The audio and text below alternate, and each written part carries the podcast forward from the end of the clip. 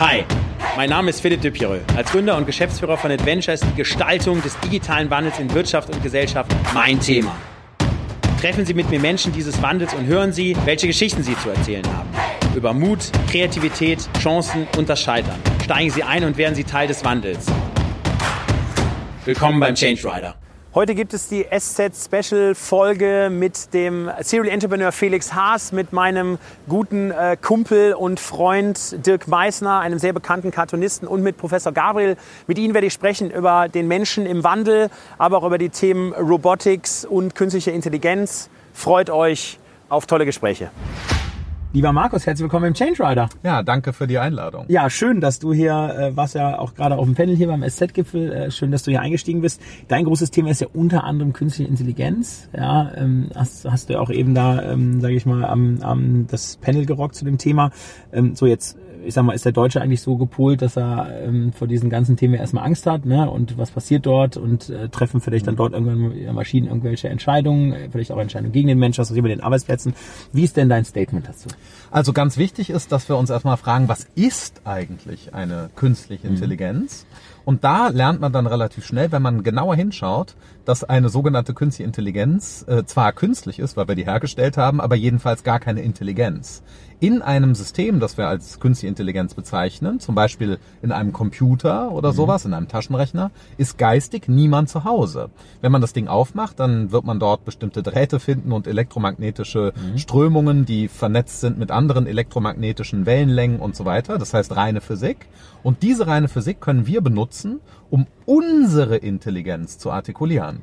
Das heißt, ich rechne mit einem Taschenrechner, aber der Taschenrechner rechnet selber nicht. Das sieht nur so aus. Ich kann zum Beispiel mit einem Schachprogramm Schach spielen, aber der Einzige, der da Schach spielt, bin ich. So, das Stimmt. ist ganz wichtig, dass man das sich mal klar macht.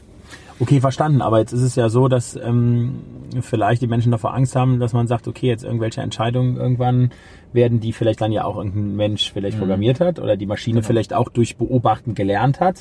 Ja, dass dort irgendwelche Entscheidungen, Positivselektion, Negativselektion mhm. dann eben von Maschinen getroffen werden. Wie, wie, mhm. wie siehst du das? Also also was wirklich ein echtes äh, Problem ist, aber das liegt sozusagen ganz woanders. Das sollten wir unsere Angst nicht auf die Technik schieben, sondern da, wo mhm. sie hingehört. Der Mensch sollte immer, wenn überhaupt, Angst vor anderen Menschen haben.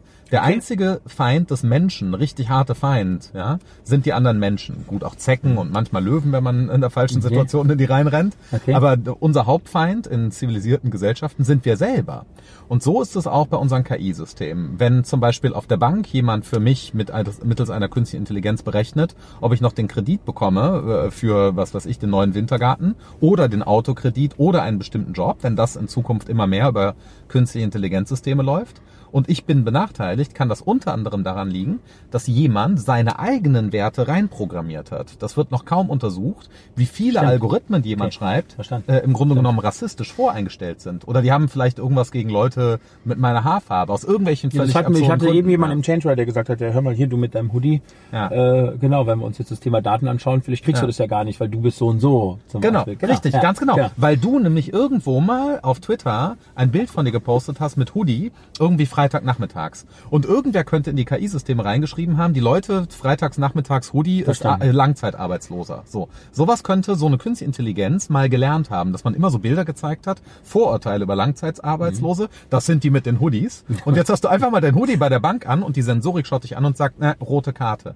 Und der Bankangestellte kapiert das dann gar nicht, weil der sagt, ne, das, das System sagt mir, sie können hier keinen Kredit erhalten. Klar, wäre auch so eine klassische Bankantwort eigentlich. Genau, eine klassische Bankantwort, und ist genau. man raus okay, aus, dem, genau. aus der Situation. Genau. So. Und davon werden wir mehr kriegen, je mehr künstliche Intelligenz wir einsetzen, wenn wir nicht anfangen, uns das alle klar zu machen gesellschaftlich, mhm. jeder einzelne von uns, dass diese Systeme nicht von sich her intelligent sind, sondern dass am anderen Ende irgendwo einer sitzt und der mochte die Leute mit den Hoodies nicht. Und der wusste das vielleicht nicht mal. Es war eben ein Vorurteil. Verstanden. Und muss man das dann besonders, muss man da die Menschen aufklären, muss man das regulieren, muss man das beobachten, muss man da Studien, Analysen machen? Also wie, wo sagst du jetzt, wie kommst du da raus? Weil vielleicht hat das mhm. ja der eine gar nicht böswillig, der Mensch gar nicht böswillig gemacht, sondern aus Unwissenheit hat er irgendwie gesagt, ja gut, also das ist jetzt ein Pattern, das sehen wir jetzt und das gehen wir jetzt mal in die Maschine rein.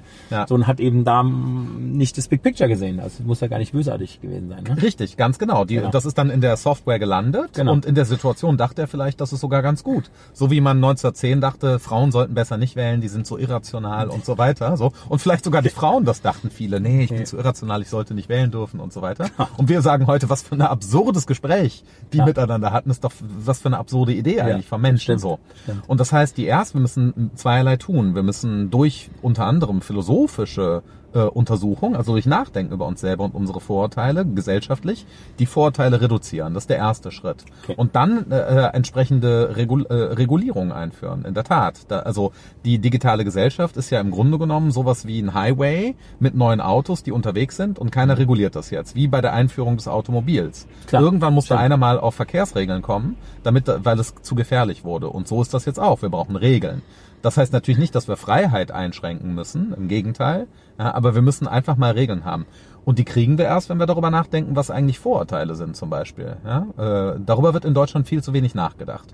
Äh, wir beschweren uns heute über den Nationalismus woanders, ja, also ganz schlimm die Briten und die Italiener und so weiter, was so das Tagesgeschäft ist, wo man denkt. Und das Ergebnis ist dann immer ähm, äh, die Selbstzufriedenheit in Deutschland, dass man sagt, aber ist doch so schön hier. Bei uns ist wenigstens schön. Man kann ja heute gar nicht mehr in England sein mit dem Brexit, diese Nationalisten. Und man versteht nicht, dass das Nationalismus ist. Nationalismus heißt, dass man denkt, man lebt am besten Ort der Welt in Wahrheit. Das ist Nationalismus. Nationalismus heißt nicht zu sagen, wir müssen die anderen platt machen, sondern Nationalismus fängt Okay, in dem Augenblick an, wo man sich ganz sicher ist, dass man den äh, sechs richtigen Lotto gezogen hat, weil man im Saarland lebt oder in Bayern oder wo auch immer. Oder München. Oder in München. Ja, genau. Genau. Das ist Nationalismus. Das ist die Denke.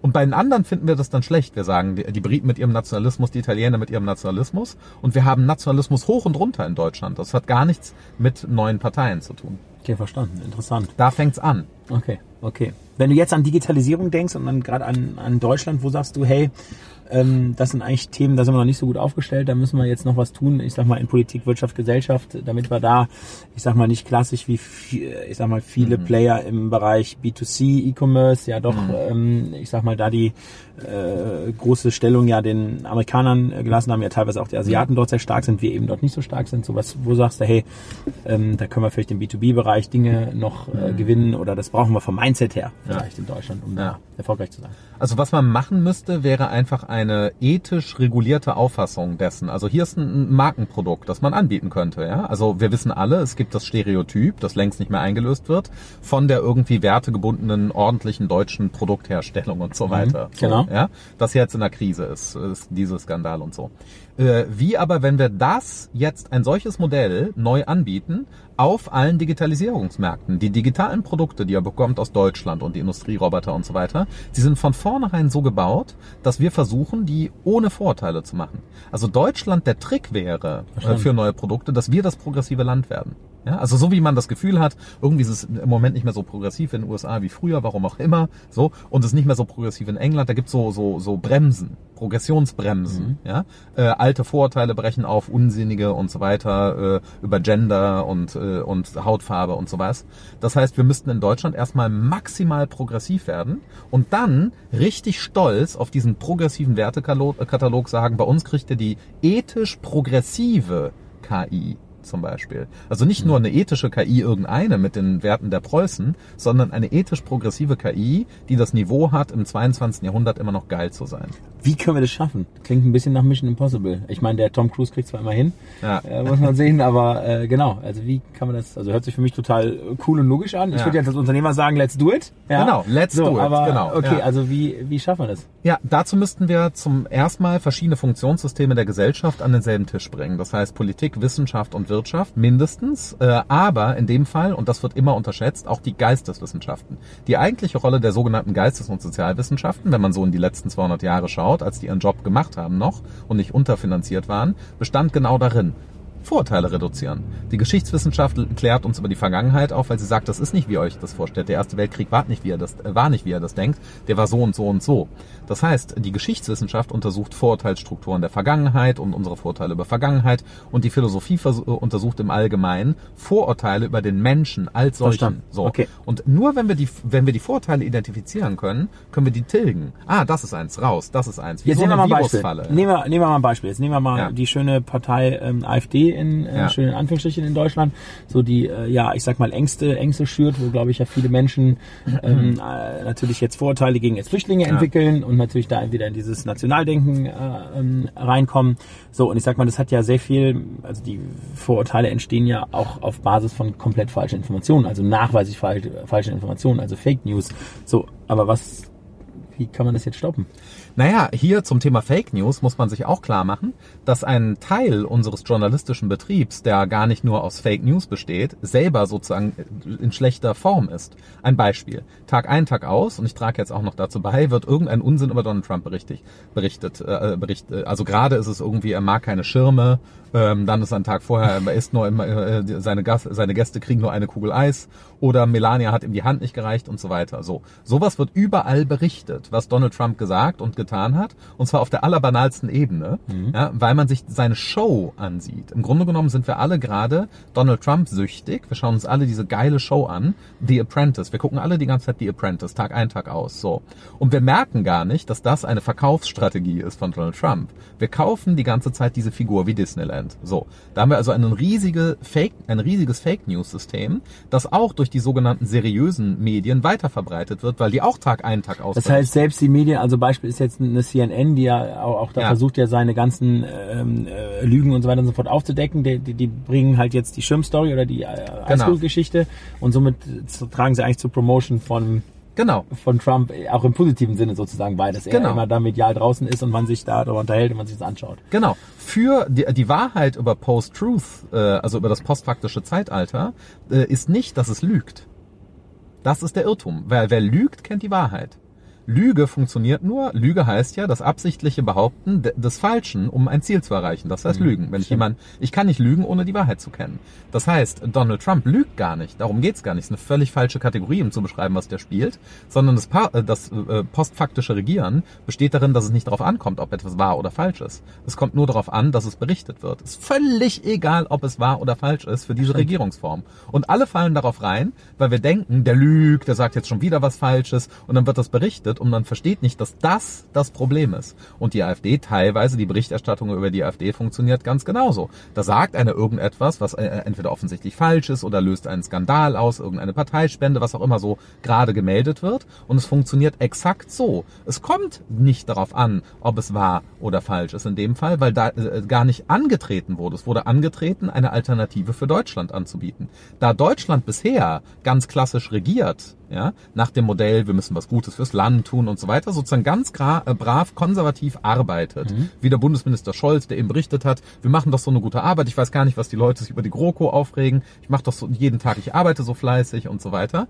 Äh, und dieses Modell des Regierens wird herausgefordert, äh, durch das postfaktische Zeitalter. So, und das haben wir noch gar nicht begriffen, weil wir immer denken, diese alternativen Parteien, die überall auftreten, die würden jetzt lügen und so weiter. Das tun sie nicht. Sie betreiben eine Form der Aufmerksamkeitsmaschine, bei der es nicht drauf ankommt, also ob es wahr oder falsch ist. Das ist was anderes als Lügen. Okay, verstanden. Und jetzt wieder, was kann, was kann man dagegen tun? Also muss man jetzt die Medienlandschaft äh, dort anpassen oder Richtig. müsste man das dort quasi die so mehr oder weniger entlarven in ihrer Strategie und die Leute informieren, dass die, das, das genau. Also, Nein, ga, darf, äh, das darf gar nicht so interessant sein. Wir müssen was anderes Verstanden. interessant machen. Stell dir mal vor, es gäbe eine Serie, ja, äh, die Amerikaner steuern viel über Fernsehserien natürlich erfolgreich, mindestens in unseren Generationen und so weiter, aber auch darüber hinaus. Ja, also ich kenne viele richtig konservative Uni-Historiker, die jetzt alle Game of Thrones schauen, weil sie irgendwie das Gefühl Okay. haben, es ist doch geil und so. Also das Okay. hat sich rumgesprochen, äh, selbst bei Mittelalterhistorikern, dass irgendwie Game of Thrones, Game Ja. of Thrones für sie irgendwie interessant ist, was schon bemerkenswert ist. So. Und wir bräuchten eigentlich so eine Serie, so vielleicht äh, Vorschlag Bundeskanzleramt oder so, oder die Kanzlerin oder der Kanzler, wer auch immer. Und da wird hat ja Harpe äh, Kerkeling da nicht mal was gemacht? ja, es gab, es gab früher, es gab früher solche Versuche. Genau. Hurra Deutschland Genau, gab's in den genau, 90ern und so. genau. Und sowas haben wir heute nicht. Eine geile Serie, die uns irgendwie das, was eben gar nicht geil ist, sondern äh, also das ganz langweilige Tagesordnungsgeschäft. Sitzung bis vier Uhr morgens über einen Paragraphen in einem Gesetzestext, äh, der aber zur Folge hat, dass irgendwie BMW ein bisschen mehr Geld verdient oder so. Ja? Okay. so. Also diese wirklich schrecklichen, langweiligen Sachen ja, äh, äh, schildert als etwas, was wir bemerkenswert finden, so dass das Volk, wir alle, mehr Respekt dafür kriegt, was diese Leute tun. Wir haben nicht genug Verstanden. Ironie unserer Politik gegenüber. Äh, die, äh, deswegen sind die so irritiert, der Horst Seehofer. Der sagt die ganze Zeit, ich weiß gar nicht, was, was die von mir wollen. Ich bin doch einfach nur ein aufrichtiger Politiker. Jetzt werde ich hier hin und her geschubst durch die Medien und der versteht die Welt nicht mehr. Ich glaube dem das. Also, dass der gar nicht so mit Maßen geheime Pläne geschmiedet hat äh, so, äh, und so weiter, sondern er dachte einfach, das ist ein ordentlicher Beamter und jetzt berichten sie so schlecht über meinen ordentlichen Beamten. Das stört mich doch. So. Mhm, und diese ganze äh, äh, sozusagen urdeutsche Stämmigkeit, die äh, funktioniert eigentlich nicht mehr, wenn man hinreichend progressiv ist als Stil. Das sind Stilfragen.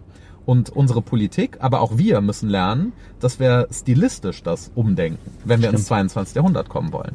Okay, Wahnsinn. Okay, das ist ja, ich habe, äh, glaube ich, noch nie in einer Change Rider Session so viel äh, komplett neue Insights bekommen wie von dir hier. Wahnsinn. So und das Thema Vorteile, genau. Also das ist, ähm, das ist auf jeden Fall das, was ich auch wirklich mitnehme. Das ist Ja. natürlich, das ist wahrscheinlich auch in jedem irgendwo tief drin und Genau. äh, genau. Und ich glaube, da kann jeder sich eigentlich an am eigenen Schopf packen. Ja, wir haben Und bei sich selber anfangen. Vorteile, Genau. allesamt. Ja.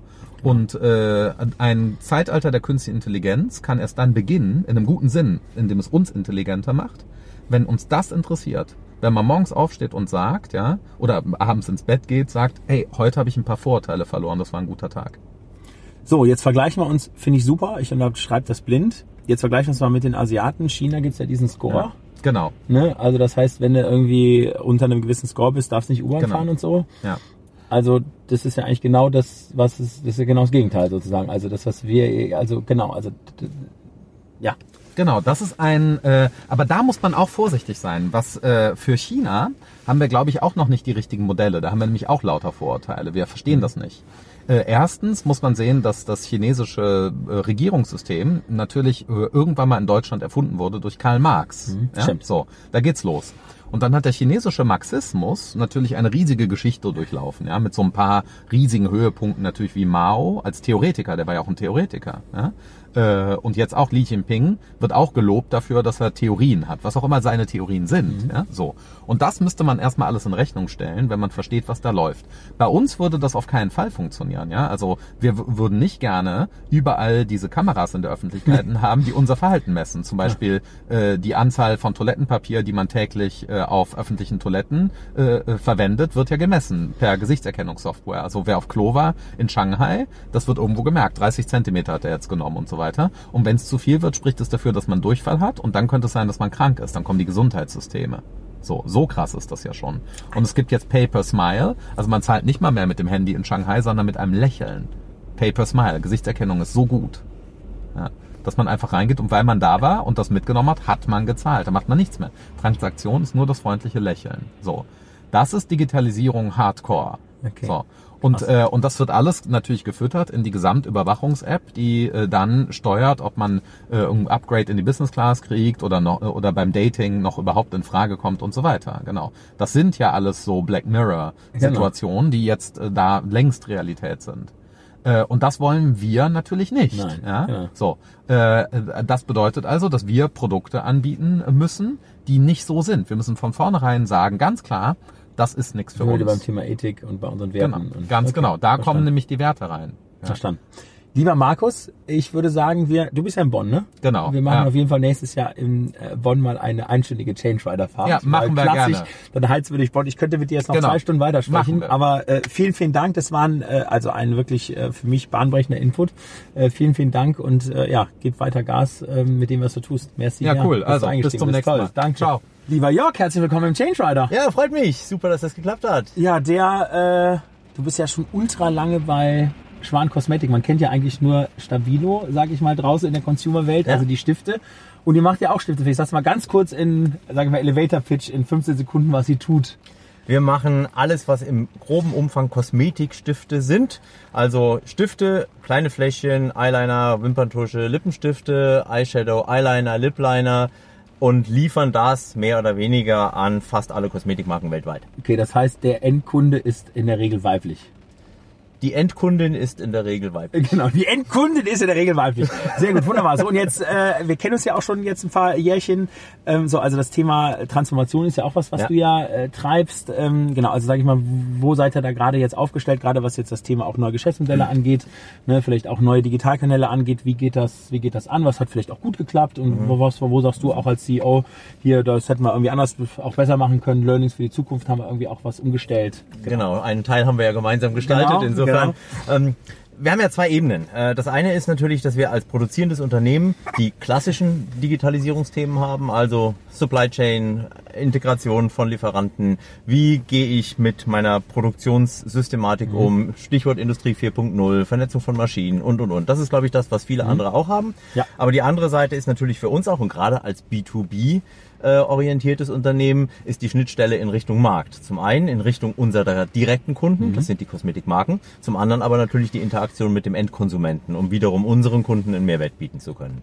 Und wenn man sich die Kosmetikindustrie anschaut, äh, dann gewinnt natürlich gerade die Welt, ich formuliere, formuliere sie jetzt mal, dass die durch Social Media getrieben wird, mehr und mehr an Bedeutung. Wenn du nach hinten schaust, ha- ich sag immer, früher hat man Schminken bei Mama gelernt, heute bei YouTube, was auch schon nicht mehr stimmt, sondern wirklich über Social Media, über verschiedenste Kanäle. Und ähm, wo holt die Verbraucherin sich das Wissen, wo holt die Verbraucherin sich das Vertrauen? Und das ist mehr und mehr inzwischen über Influencer, denn es tatsächlich über die Brands Ah, ist. Verstanden. Und das ist natürlich eine Situation, in der wir uns einfach als Grundlage für unser Handeln, für unsere Produktentwicklung, aber auch für das, was wir als Paket unseren Kunden bieten, natürlich mehr und mehr auch mit der Endverbraucherin auseinandersetzen müssen. Und jetzt kommt natürlich auch die Frage, wie sehen Geschäftsmodelle aus? Kommend aus einer Welt, in der ein B2B-Geschäftsmodell natürlich klassisch Interaktion zwischen den Businesspartnern waren, kommen wir mehr und mehr in die Rolle, dass wir uns auch als Enabler für unsere Kunden, also für die Verstanden. Marken äh, positionieren. Und äh, wir haben ganz unterschiedliche Ansätze äh, gefahren. Äh, wir haben ja gemeinsam ein Projekt gemacht, aus dem wir und ich glaube durchaus auch ihr noch einiges lernen konntet. Äh, ein spannender Ansatz, wie kann ein B2B-Unternehmen Endkonsumentenfeedback in seine äh, Prozesse Ja, einbinden. absolut. Ähm, und das Learning war sicherlich, dass wir in Richtung des Marktes sehr, sehr gut unterwegs waren, aber dass wir in diesem Projekt so ein wenig auch äh, gesehen haben, wie schwierig es ist, auf der B2B-Ebene die Kundenseite entsprechend einzubinden.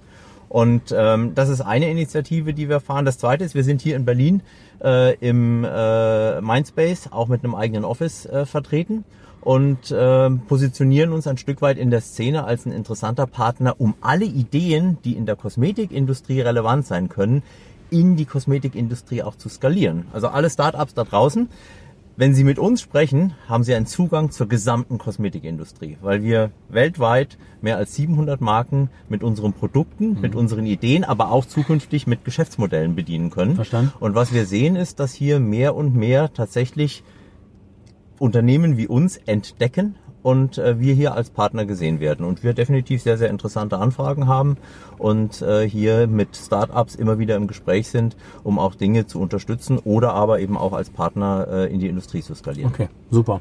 Ich habe mal so eine Art, ich sag mal, Visionsvideo gesehen. Das war natürlich irgendwie wieder ein Fake it until you make it Video, wo, glaube ich, eine Dame, die sich schminken wollte, sich vor so ein Gerät, in so ein Gerät reingesetzt hat und den Kopf da reingehalten hat und auf einmal kam sie irgendwie geschminkt raus. Ich weiß gar nicht, ob sie da beschossen wurde oder ob da mit Licht oder keine Ahnung was so. Also ich war also ganz bewusster Disclaimer. Es war also im Sinne von Hey Vision.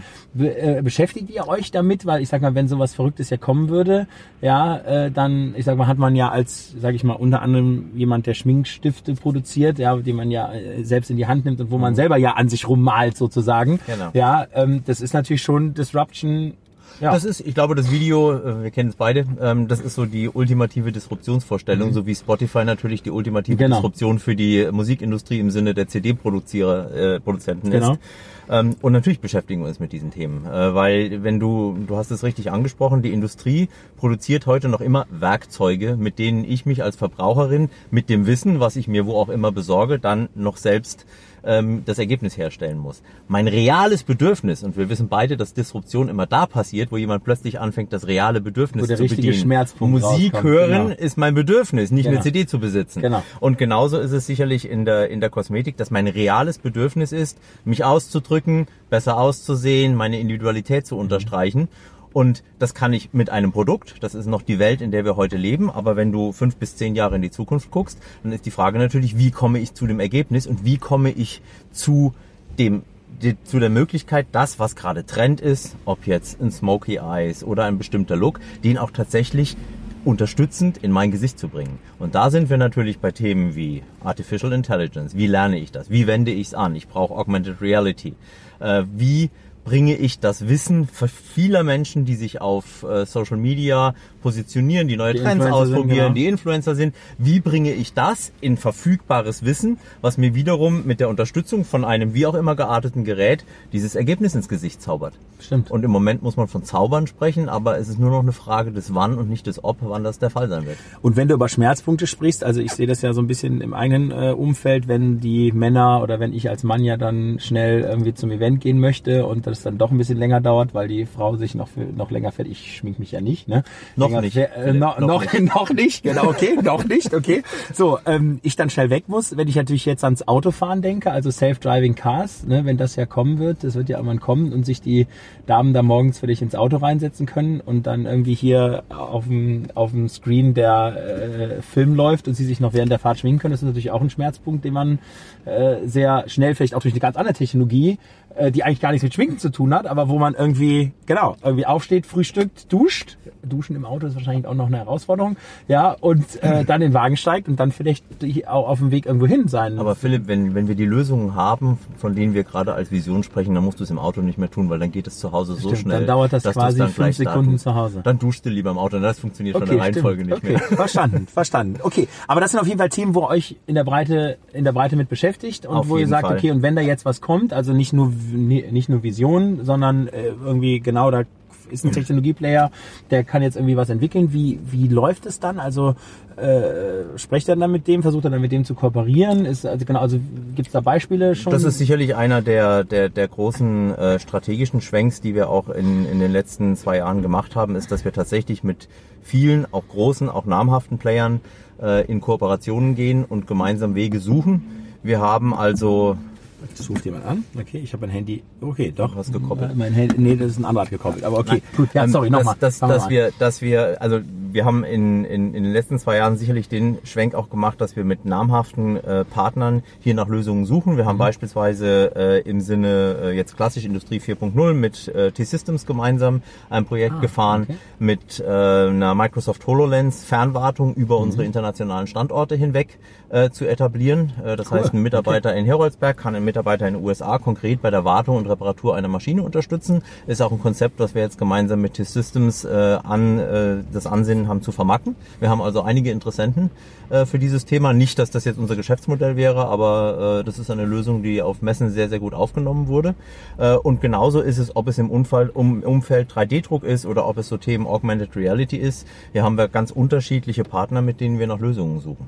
Okay, gut. Okay. Und wenn ihr dann mit den mit denen zusammenarbeitet, also gerade jetzt mit Startups zusammenarbeitet, wie wie also wie kann ich mir das vorstellen? Also ich sag mal mit der Telekom, okay, die oder mit der T-Systems, die ist ja dann glaube ich mal ähnliche Flughöhe wie Auch ihr. da sind noch- wir eher, da, Bisschen- da sind wir der Junior. Äh, genau, genau, aber ich sag mal jetzt, wenn er da also mit Startups arbeitet, wie, wie, wie stelle ich mir das vor? Weil die haben ja irgendwie in der Regel wenig Geld und, und müssen irgendwie schnell an den Markt und wollen euch ja vielleicht auch als Marktzugang Genau. nutzen. Ihr braucht irgendwie ein bisschen die Technologie, die müssen aber schnell ins Umsetzen kommen. Ne? Das heißt, wenn wir jetzt die Rechtsabteilung der erstmal sechs Monate einen Vertrag entwickelt, dann gibt's die schon gar nicht mehr. Wie gibt's da, also wie, wie macht ihr das? Ich glaube, unbestritten haben wir da keine anderen Herausforderungen als viele andere auch, Okay. weil wie du schon sagst, wenn die Rechtsabteilung erstmal anfängt Genau. und die hat ja auch ihren guten Grund. Es ist Absolut. natürlich immer leicht, das Bashing äh, an der Stelle zu betreiben, aber das ist ja genau die Kunst, die richtige Nähe und die richtige Distanz Verstanden. zu finden. Also Grundaussage möglichst eigenständig, Hm, okay, klar, gut. auf jeden Fall, aber natürlich die Skalierung kommt ja nur durch Nähe. Klar, okay, äh, weil verstanden. wir reden immer so oft von Türen öffnen, aber am Ende des Tages bedeutet Türen öffnen trotzdem auch seitens des größeren Partners äh, Ressourcen draufzusetzen, auch ein Stück weit dabei zu sein, um einfach den Weg zu ebnen, aber dann auch wieder ein Stück weit weggehen zu können Verstanden. und zu sagen, voilà, jetzt ist euer Turf, weil es sind ja doch häufig ganz andere Arten der Ansprache, ganz andere Arten des Geschäfts zu betreiben. Und du hast das Finanzielle angesprochen, ähm, da ist es vielleicht dann schon auch manchmal gut, auch ein Partner unserer Größe, wir sind ja jetzt nicht ein Riesen-Corporate, Genau. äh, zu haben, äh, weil wir natürlich schon, glaube ich, auch nochmal eine andere Agilität haben als jetzt äh, eine große Corporate-Organisation. Okay, cool. Last but not least, Ähm, Deutschland, wenn du so den Blick auf die Wirtschaft äh, im Allgemeinen äh, hast und auf Gesellschaft und Politik äh, und sage ich mal doch auch den digitalen Wandel siehst, gerade im Consumer-Bereich haben wir ja doch auch äh, B2C ja doch einige Schlachten ja auch verloren.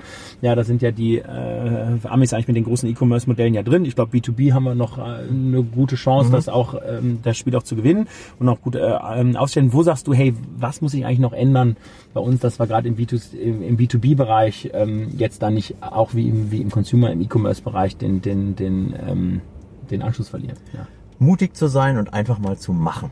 Und diese Kultur in die Köpfe reinzubringen. Und wir haben es heute Morgen auch wieder gehört, nicht immer gleich in Problemen zu denken, sondern tatsächlich in Chancen zu denken. Und äh, einfach mal, äh, dann ist better than perfect, ist, glaube ich, ein Ansatz, den du ja auch sehr aktiv propagierst, äh, den wir in die Unternehmenskulturen mehr und mehr reinbringen müssen. Und wenn es uns nicht gelingt, das in den großen Tanker zu implementieren, dann muss es am Anfang das Schnellboot sein. Aber wir brauchen am Ende eine Lösung, der auch den großen Tanker auf diesen Pfad Absolut. bringt. Das ist, lieber Jörg, ein schönes Schlusswort. Ähm, ja, ich äh, freue mich, dass wir noch hier schöne anderthalb Tage zusammen verbringen. Mich auch. Danke für diese Fahrt, kann ich ja nicht Sehr sagen, gerne. aber für den, für den Stand hier im Change Rider. Merci. Alles Super. klar, danke dir. Danke.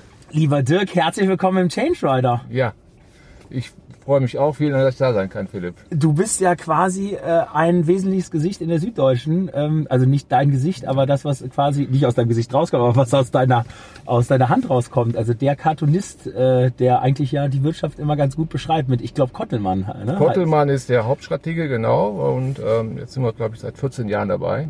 Wow. Macht immer noch großen Spaß. Äh, einmal die Woche. Ich habe die Freiheit, eigentlich tun und lassen zu können, was ich möchte. Und vielleicht ist das ja auch die Voraussetzung, dass das dann funktioniert. In der Regel schicke ich immer zwei Arbeiten und dann sage ich, das Schlimmste können sie verhindern. okay, das ist gut. So, und jetzt ist ja, ich sag mal, jetzt beschreibst du ja auch einen digitalen Wandel. Ja. Ähm, ähm, äh, eigentlich sehr, sehr gut in deinen Cartoons. Ähm, wo sagst du jetzt mal, ähm, wo sind wir eigentlich in Deutschland ganz gut aufgestellt und wo ha- haben wir noch ein bisschen Nachholbedarf, also äh, in Wirtschaft, Gesellschaft und Politik? Naja, ist ja ein Prozess, in dem wir mittendrin stecken und ähm, als Cartoonist bin ich ja selber von betroffen. Also meine, das Medium ändert sich, die Art zu arbeiten ändert sich. Gleichzeitig behandle ich mit meinen, in meinen Cartoons ja auch das Thema. Und ich sehe eigentlich so, dass wir vier Felder haben. Also wenn alles gut funktioniert, also wenn Mensch und Maschine funktionieren, das ist der Idealfall. Der Regelfall für einen Cartoonisten sieht anders aus, dass entweder die Technik nicht funktioniert oder der Mensch nicht funktioniert oder dass beides nicht funktioniert. Und daraus ziehe ich natürlich dann so die Komik und auch den Humor und ähm, das halte ich für relativ wichtig, damit man sich so eine gesunde Distanz zu den ganzen Dingen bewahrt. Weil ähm, man merkt ja auch, es wird alles immer schneller, immer rasanter, aber die Menschen sind ja trotzdem immer noch auch langsam und da hat man manchmal so eine Diskrepanz und daraus entsteht halt Komik. Und ja, wenn die Leute dann darüber lachen können, ist es das, was ich erreichen möchte und manchmal ergeben sich ja auch neue Gesichtspunkte bei diesen ganzen Sachen. Ja klar, manchmal, wenn ich deine Cartoons anschaue, dann muss ich natürlich auch mal so an die reale Wirtschaft denken. Ne? Wenn dann der, ähm, der Kottelmann ist ja der Mitarbeiter, ne? Ja, oder? genau. Senkbong ist der Chef eigentlich. Wenn und der mit der Glatze. Wenn der Senkborn da mit dem Kottelmann umgeht, dann denke ich mir manchmal, ja krass, das hast du doch auch in der Wirtschaft eigentlich schon mal genauso gesehen. Ne? Also das heißt, das ist ja doch ist ein- immer ein ganz gutes Spiegelbild sozusagen, ja. Also Humor muss zwei Seiten abspiegeln. Das ist auf der einen Seite die Wirklichkeit und es muss aber auch etwas mit Wahrheit zu tun haben. Wenn ich jetzt nur vor mich hin äh, laudere oder karlauer, dann ist das nicht wirklich witzig. Ich brauche also auch eine Position zur Wahrheit. Ich muss mir selber Gedanken haben, machen, was ist denn wirklich wahr? Wie sind denn die Menschen? Wenn ich da keine Position, keine Haltung zu habe, dann kann man eigentlich nicht wirklich witzig sein, weil nur durch eine Diskrepanz zwischen Wahrheit und Wirklichkeit entsteht Komik. Wenn ich jetzt nur Karlauer irgendwelche Wortdrehungen mache, das ist noch nicht komisch.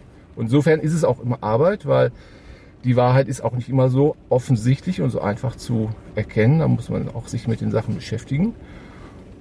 Und man versucht es einfach jeden Tag neu. Okay.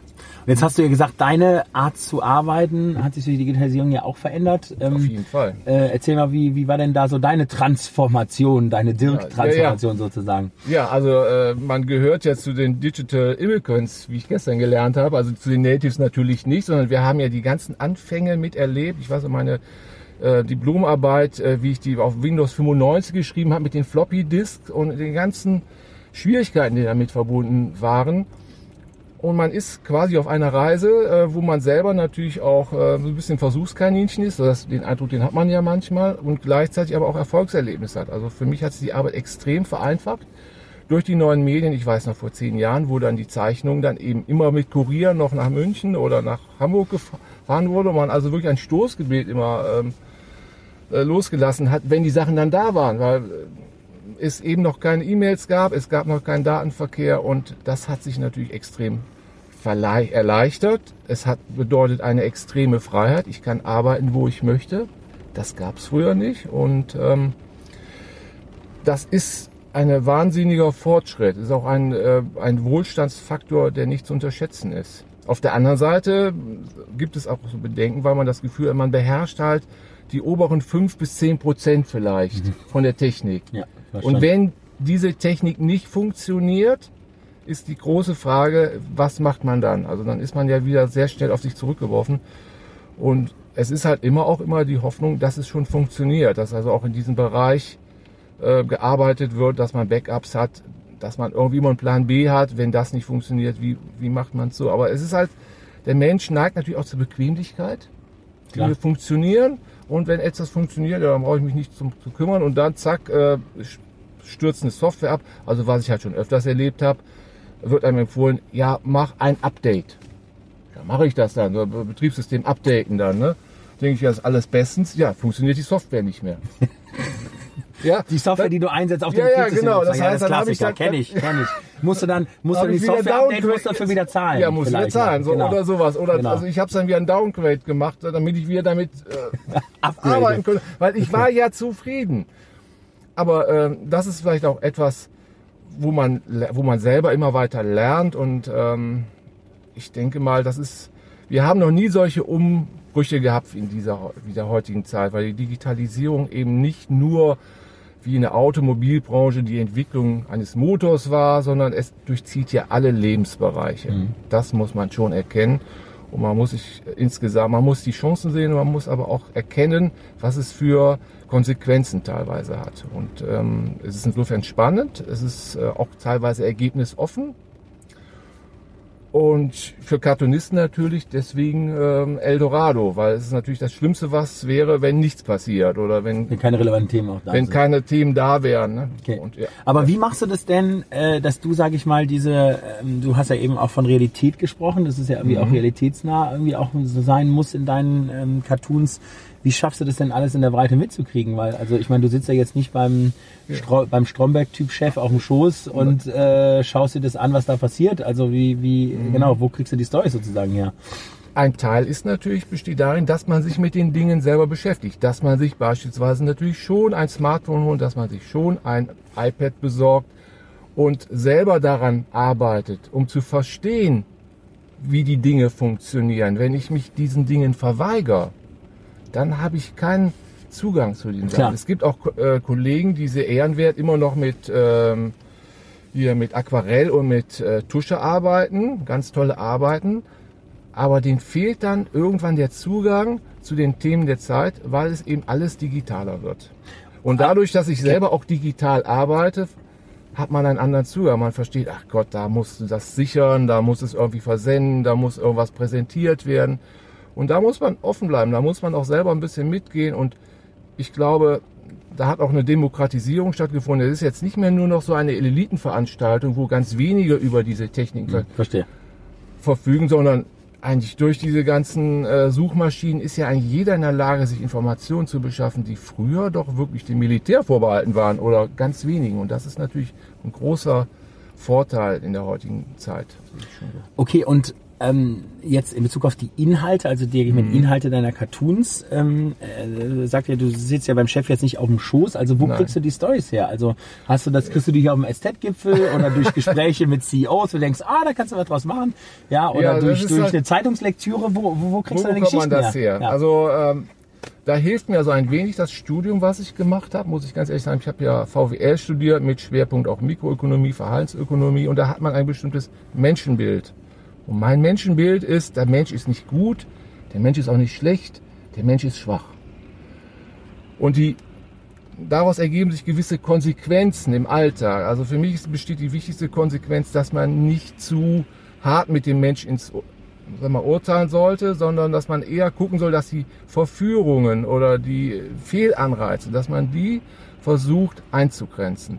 Weil der Mensch neigt dazu, Vorteile zu privatisieren und Kosten zu sozialisieren. Das Beispiele in der Wirtschaft? Nimm mal zwei, drei Beispiele. Ist, ja, also ich nehme ja immer wieder, ähm, sag mal, ist klar, dass das Eckbüro, das bekomme natürlich ich. Weil ich bin ja wichtig. So, ne? Fenstern. Ja, genau. Okay. Und die. Kosten tragen natürlich die andere. Das wird also ein Gemeinkostenblock, der das irgendwie trägt. Die Geschäftsreise zahlt die Firma, aber äh, den Nutzen, das nehme ich. Also es gibt halt immer äh, Rechtfertigung für ein Verhalten, wo ich sage, das steht mir jetzt zu, Mhm. aber die Kosten, das läuft irgendwo anders hin.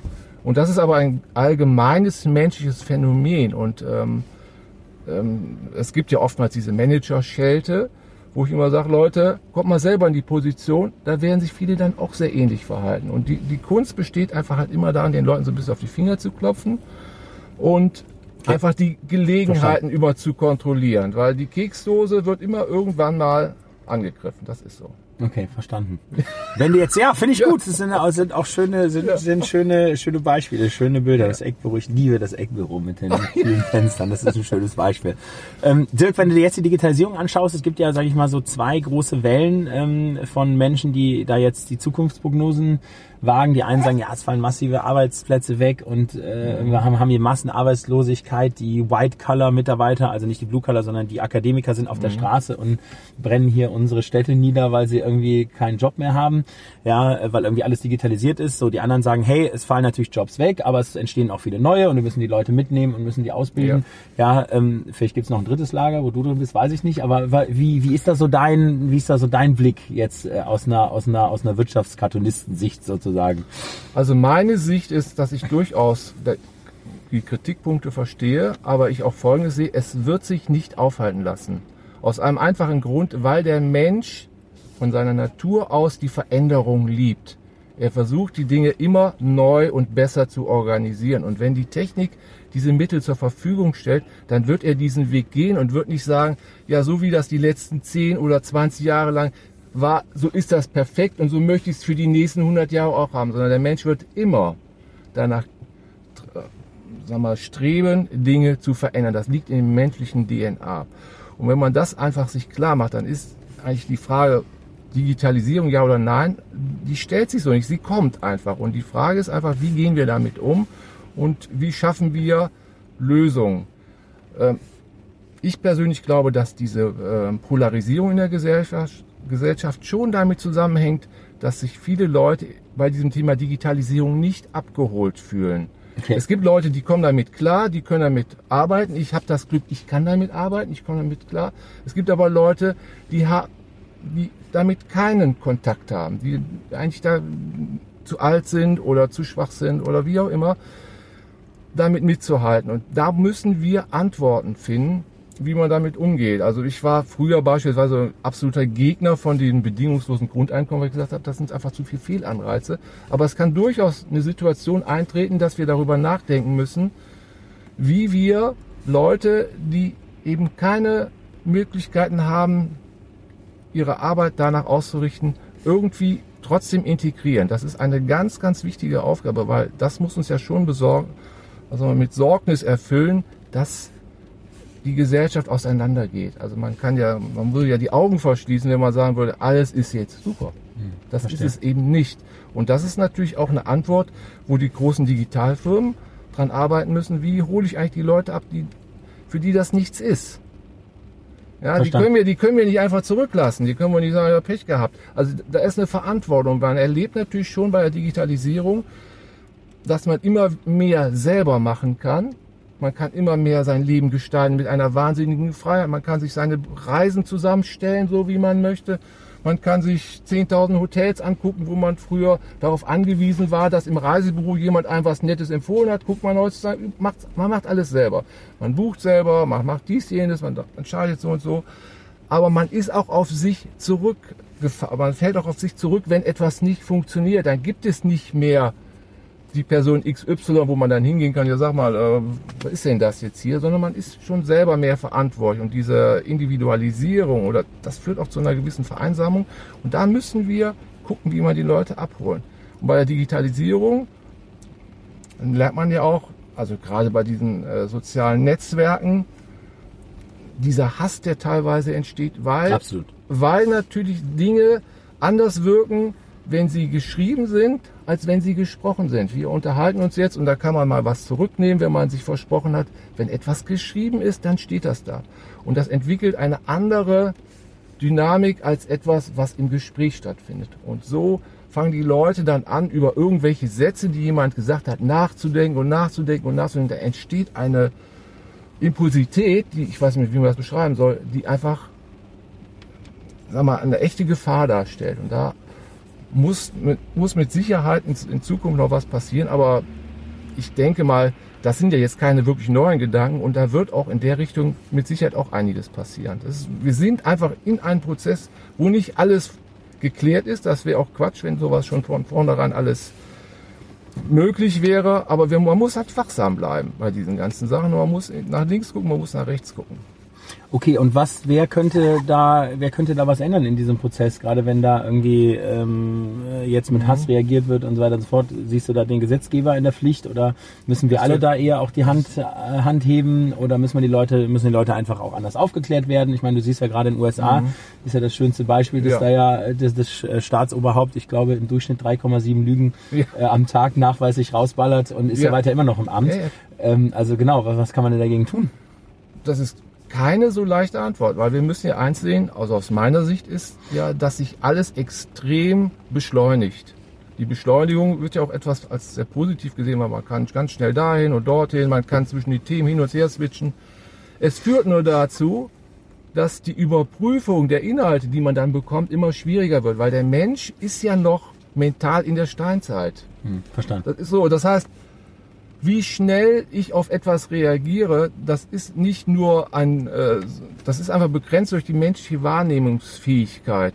Und wenn etwas immer schneller wird, wird es für mich immer schwieriger zu überprüfen, stimmt das oder stimmt das nicht. Sondern man kann einfach immer irgendetwas behaupten und äh, dann steht das einfach im Raum. Ich habe das letzte Mal ein schönes Beispiel ge- gehört, wenn Trump jetzt be- behaupten würde, der Mond würde aus Käse bestehen, dann könnte man davon ausgehen, dass irgendwelche Medien das aufgreifen und dann erstmal sagen, nein, der Mond besteht nicht aus Käse, sondern äh, aus ähm, Stein, Gesteinsmasse. Und das Thema wäre trotzdem da und irgendwelche Leute würden sagen, ja, der Mond besteht aus Käse. Das ist heutzutage wirklich so. Stimmt. Ja, es ist so, weil es ist einfach, es ist dann einfach, es steht dann irgendwo und die, die Menschen sind nicht mehr in der Lage zu unterscheiden zwischen dem, was wahr und was falsch ist, weil es einfach zu viel wird und man nicht mehr die Ruhe hat, über etwas in, sag mal, selber nachzudenken. Und man braucht nur irgendein Blödsinn in die Welt zu setzen, die viele Leute glauben es, weil sie es, weil es so komplex geworden ist, dass man es gar nicht so Ja, man kann es auch gar nicht mehr prüfen. man kann überprüfen. So, und wenn jemand das mit, der, mit dem nötigen Verb vorträgt, mit, dem, mit- der richtigen Entsche mal, Willenskraft und Überzeugungskraft, da kann man Leuten jeden möglichen Quatsch erzählen heutzutage, weil es einfach zu viel geworden ist. Und wie wir darauf reagieren, ist keine einfache Sache. Also da kann man nicht sagen, ja, das soll die Regierung mit Gesetzen machen. Das wird nicht funktionieren. Das ist, wird wahrscheinlich, das werden viele, viele einzelne Maßnahmen sein, die dafür notwendig sind. Von der Politik, von den Firmen, aber auch wir mit unserem eigenen individuellen Verhalten tragen dazu bei. Und die Summe entscheidet dann, ob wir es schaffen oder ob wir in eine Welt steuern, wo sich jeder in seiner eigenen Filterblase bewegt. Das ist ja auch so ein Verstanden. Thema. Ich, wir sind ja hier auf dem Kongress, wo, über, wo die Süddeutsche Zeitung das Ganze organisiert, wo wir noch eine Meinungsplattform haben, wo man gezwungen ist, auch mal Artikel zu lesen, die einem vielleicht nicht so passen, weil es eine haptische Zeitung ist. Aber die Zukunft wird ja so sein, dass ich mir ja meine, meine Neuigkeiten und meine Nachrichten selber zusammenstelle. Und ich lese dann nur noch das, was, in meinem eigentlich Welt, lesen möchte. was ich lesen Genau. möchte. Und alles andere blende ich aus. Und das führt natürlich dazu, dass wir einfach ganz viele unterschiedliche Welten haben, wo die eine mit der anderen nichts mehr zu tun hat. Und ich glaube aber, das ist ja nichts, was jetzt nur ganz wenigen klar ist, sondern das spüren ja immer mehr Leute. Und ich glaube, da wird auch irgendwann mal eine Gegenbewegung stattfinden und die kommt jetzt vielleicht auch, dass man wieder Wert drauf legt, dass man miteinander redet, dass man sich auch einfach face to face auseinandersetzt, so wie wir uns jetzt unterhalten. Das ist einfach extrem wichtig. Das spielt auch in den Konflikten, die wir in der Gesellschaft eine große Rolle haben. Die Leute, die jetzt hier gegen, gegen Migranten sind, die haben in der Regel noch nie Migranten gesehen. Und von dem Augenblick, wo man sich da mal mit den Leuten direkt unterhält, dann sieht die Welt auf einmal ganz anders aus. Dann Absolut. sieht man den Menschen, ja, aber nicht so eine anonyme Masse. Stimmt. Und äh, die, diese persönlichen Gespräche fehlen oft. Und wenn man da äh, mehr investieren würde, dann habe ich die Hoffnung, dass man das wahrscheinlich beides gut kombinieren kann. Dirk, So sieht's aus. vielen Dank. Das waren, Bitte. das waren super Statements. Äh, hat äh, großen, äh, großen Spaß gemacht und wir freuen uns natürlich äh, weiterhin auf äh, deine wöchentliche Erscheinung hier. Und ähm, ich, Ja. ich bin ja morgen hier auf dem Panel. Ich krieg ja, glaube ich, dann auch was von dir, ne? Glaube ich. Ich glaube, jeder, will jeder Panel, nicht- ja, ich will jeder jetzt nicht zu viel verraten. Äh, kriegt ja hier ein Cartoon. Ich bin mal sehr gespannt und ja, Ja. Dirk, wer sie wir, mach weiter so. Ja, vielen- Hat mich vielen sehr Dank. gefreut. Lieber Gilbert, herzlich willkommen im Change Rider. Vielen Dank für die Einladung. Großartig, dass du da bist. Du bist ja auf der einen Seite ja ähm, beim Thema Blockchain ja auch im Fraunhofer Institut äh, aktiv und an der Uni Bayreuth äh, hast du ja einen Lehrstuhl, also als Professor Ja, lehrst du dort. Genau, genau, ja. Professur. Super. Ähm, so, natürlich die erste Frage, du hast damit gerechnet. Was ist die Blockchain? Und vielleicht schaffst du es ja so zu erklären, in meinen Augen schon fast als erster Mensch, mit dem ich spreche, ja, äh, die Blockchain so zu erklären, dass wir sie alle verstehen. Ja. Also zunächst mal, die, was ist die Blockchain? Die Blockchain ist, ähm, stell dir mal vor, du hättest so ein schönes, altes, ähm, äh, ganz normales Taschenbuch, so ein Notizbuch, wo du halt Sachen reinschreiben kannst. Jetzt stell dir mal vor, wir alle hätten so ein Taschenbuch, aber das Taschenbuch hat eine besondere Eigenschaft. Und zwar, wenn ich dort was reinschreibe und unterschreibe, dann taucht es gleichzeitig bei allen anderen auf und ich kann es im Nachhinein nicht mehr verändern. Okay. Das ist das Wesentliche. Das ist eigentlich das, die Grundlage der Technologie Blockchain. Ich habe es verstanden. Jede Schon Seite, mal. so Okay. jetzt geht's weiter. Jede Seite ist ein Block und im Endeffekt ist die Bindung das, was man als Chain bezeichnet. Also das, Okay, das, das, das äh, verhindert, dass ich keine Seiten mehr austauschen kann. Okay. Und mit so einem Notizbuch kann ich jetzt so banale Sachen machen wie Ach stimmt, die Seitenfolge an sich ist natürlich auch unveränderbar. Richtig, ja, ja, genau. genau. Okay, nicht nur was auf dem Blatt steht, sondern, Sondern auch die Seiten. Okay, verstanden. Genau. Okay. Und da kann ich jetzt so banale Sachen wie machen wie Kryptowährungen, also dass ich dort halt was reinschreibe im Sinne von ich übertrage dir hier mit Mhm. drei Bitcoins. Was Ähm, quasi die Banken mit ihrer Kontoführung logischerweise ab, Ja. äh, ablöst genau, oder genau. ablösen soll oder wie auch Ja, immer. also ich, Genau. das bezweifle ich selbst ein bisschen, aber auch, ja. Aber im Endeffekt ist das, was die Banken ja haben, ist ja nichts anderes. Die haben auch Bücher, die haben die Bücher bloß zentral liegen und in der Hierarchie. Also ähm, die haben dein Kontobuch ist quasi eines, aber die Bank hat ja selbst auch wieder ein Buch, in dem im Grunde genommen ihre einzelnen Bücher wieder aggregiert sind und so weiter und so fort. Das heißt, das Bankensystem ist auch nur eine hierarchische Struktur von Büchern. Verstanden. Und, und ähm, äh, jetzt äh, und im Endeffekt ist Blockchain nichts anderes, als das Ganze dezentral zu machen und über Kryptographie sicherzustellen, dass es unveränderbar ist, nicht fälschbar.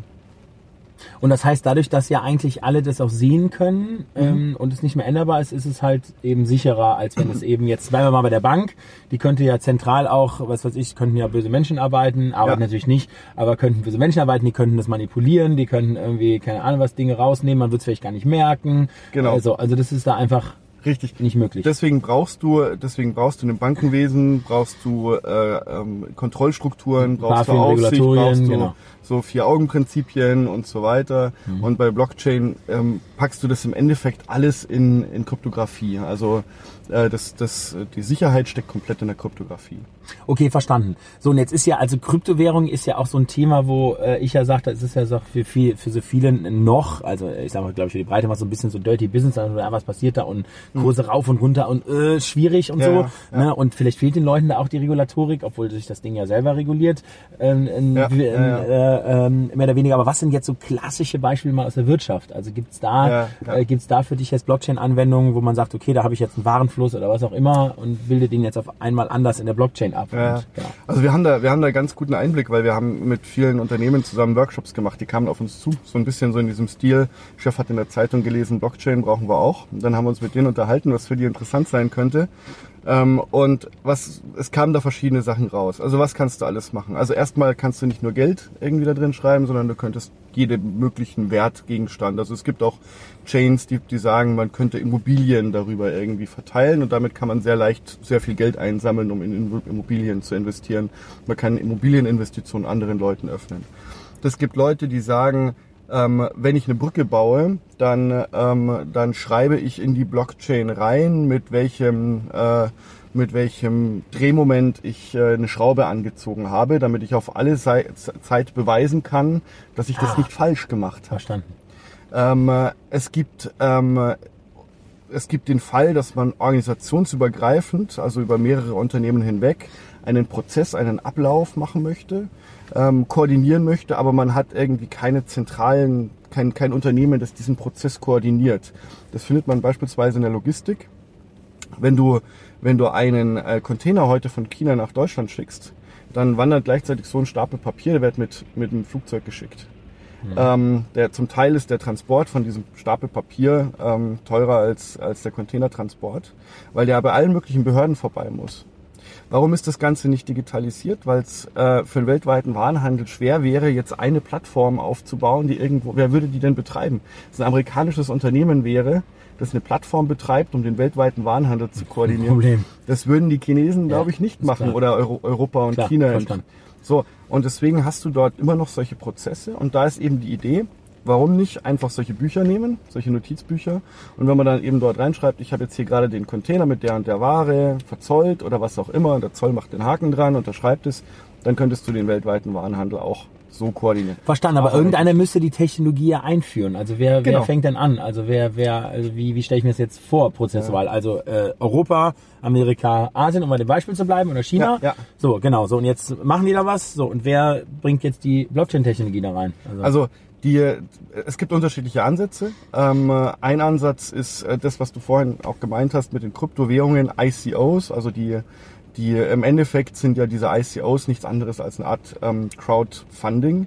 Äh, das heißt, du versuchst Geld von der Community einzusammeln, die irgendwie sagt, das Thema ist spannend, die Lösung ist interessant, da möchte ich früh investieren, in der Hoffnung, dass es dann wirklich die Lösung wird, über die dann der weltweite Warenhandel koordiniert wird. Und dann sind da meistens irgendwelche Regeln drin, die im Endeffekt sagen, du darfst, du darfst ähm, äh, dafür dann ähm, äh, beispielsweise beliebig viele Container oder halt irgendwie Millionen Container verschicken und das hat dann einen Wert. Also du kaufst dich früher ein, das hat dann einen Wert und das kannst du dann irgendwann später verkaufen und damit reich werden.